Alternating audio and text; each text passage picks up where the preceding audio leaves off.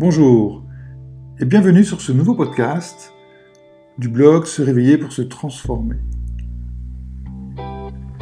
Attention, je m'attaque à un sujet de controverse, d'incompréhension sociale et d'ostracisation. L'égoïsme. Mais existe-t-il un égoïsme positif qui pourrait être une nouvelle dimension sociale? Vous l'avez déjà certainement entendu, on vous l'a peut-être déjà dit personnellement, ne sois pas égoïste. L'égoïsme est un attachement excessif porté à soi-même et à ses intérêts au mépris des intérêts des autres. C'est ainsi que le définit le Larousse. Et d'ailleurs, ces synonymes sont très évocateurs. Égocentrisme, égotisme, individualisme, narcissisme. C'est un sujet qui revêt la notion de vivre ensemble, du partage, de la compassion et de l'amour de l'autre. Ce que l'on retrouve sous différentes formes dans toutes les cultures et les religions par ailleurs. Et pourtant, depuis des millénaires, l'égoïsme est toujours d'actualité. Combien de fois n'entendons-nous pas un éditorialiste nous rappeler que le bien vivre ensemble ne peut exister que par l'abandon de nos besoins individuels? D'ailleurs, au moment où je rédige ces lignes, il semble s'afficher ouvertement dans notre dimension sociale. Vous savez, les uns reprochent aux autres de ne pas s'être fait vacciner. Quel égoïsme vis-à-vis de l'immunité collective.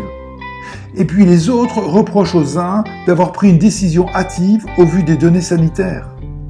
Quel égoïsme à vouloir faire vacciner tout le monde. Des points de vue qui paraissent irréconciliables, qui divisent et laissent apparaître une fracture sociale. Les intérêts des uns ne sont pas ceux des autres, et par cela s'installe une dissonance sociale. L'égoïsme agit sournoisement, d'un côté comme de l'autre. Et le vaccin, d'ailleurs, ne semble n'être que la face visible d'un iceberg beaucoup plus profond.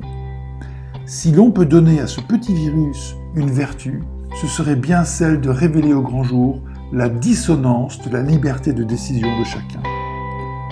Une liberté qui ne peut s'exprimer qu'en pleine conscience, compte tenu des enjeux sociétaux. Une pleine conscience que nous devons aller chercher au fond de nous-mêmes. Une pleine conscience qui ne peut que s'appuyer sur la vérité que nous croyons percevoir comme unique et indivisible. Mais comment trouver cette vérité qui guidera nos actions et nos prises de position? Certains évoqueront des préceptes philosophiques, d'autres des préceptes de croyance, mais pour ma part, j'aime me réfugier derrière ceux qui ont fondé notre pensée occidentale, comme Pythagore par exemple. Connais-toi toi-même et tu connaîtras l'univers et les hommes. Mais j'aurais pu également vous citer Lao Tse, un contemporain de Confucius considéré comme le fondateur du taoïsme, et qui, avec d'autres mots, transmet un message similaire. Connaître les autres, c'est sagesse. Se connaître soi-même, c'est sagesse supérieure. Mais peut-être préférez-vous des philosophes ou penseurs plus contemporains, comme Albert Camus ou l'incontournable Frank Lovey. Albert Camus nous a dit Pour se connaître, il faut s'accepter.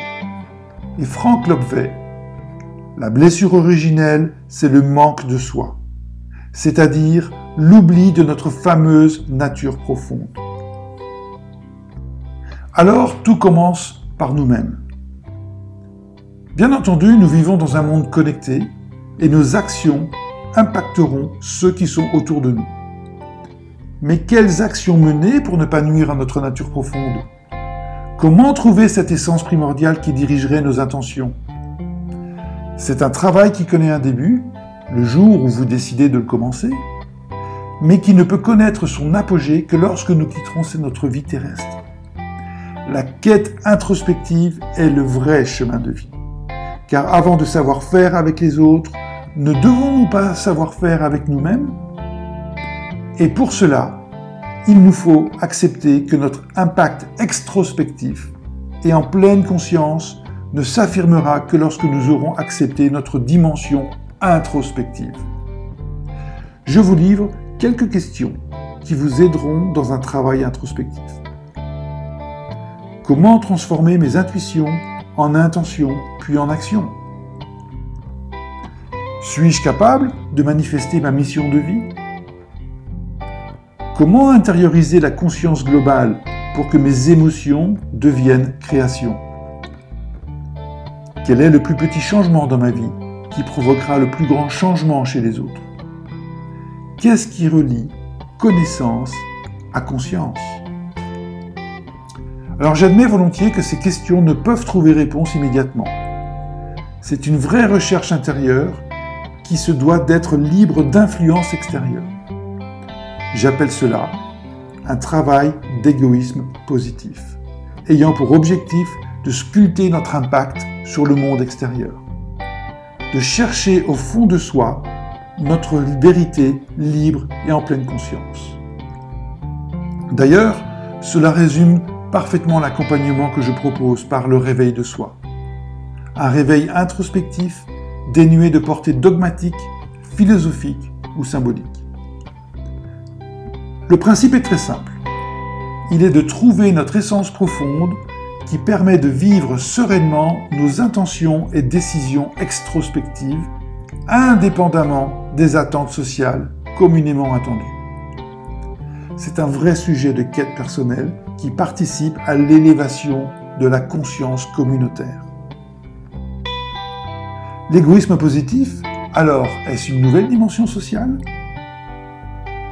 Travailler sur soi peut se traduire par un exercice d'égoïsme positif pour trouver son essence personnelle et savoir s'aligner avec les attentes sociétales. En travaillant sur soi, notre intuition se transformera en intentions qui dirigeront nos actions. Et par cela, nous manifesterons l'unicité de nos choix de vie, en pleine conscience et en plein respect du choix des autres. Un égoïsme positif, en quelque sorte. L'égoïsme positif, c'est vivre en harmonie avec le choix de chacun, même différent du sien tant que ce choix nous permet de vivre sereinement et en pleine conscience. Alors, est-ce une nouvelle dimension sociale? Je le crois. Il suffit de voir d'ailleurs la défiance électorale exprimée aux dernières élections, constater le clivage envers le port du masque et la vaccination. En tant qu'être libre et citoyen, nous avons adopté un choix qui répond à notre essence profonde. Et pourtant, nous acceptons de respecter le choix des autres tant qu'il répond aux aspirations intérieures dénuées d'un dogme quelconque.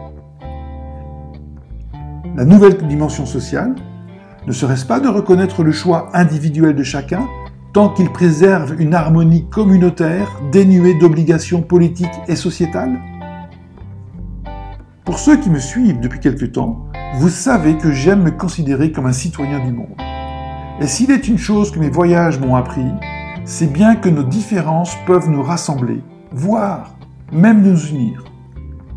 J'ai des amis très proches, et depuis longtemps, aux quatre coins du monde. Nos chemins de vie, et pourtant nous partageons une amitié que l'on pourrait appeler fraternelle, souvent se divisent par nos choix respectifs. Sur certains sujets, nous pouvons être irréconciliables, mais nous avons appris à ne jamais transiger sur nos libertés profondes, nos essences individuelles et primordiales nos égoïsmes positifs.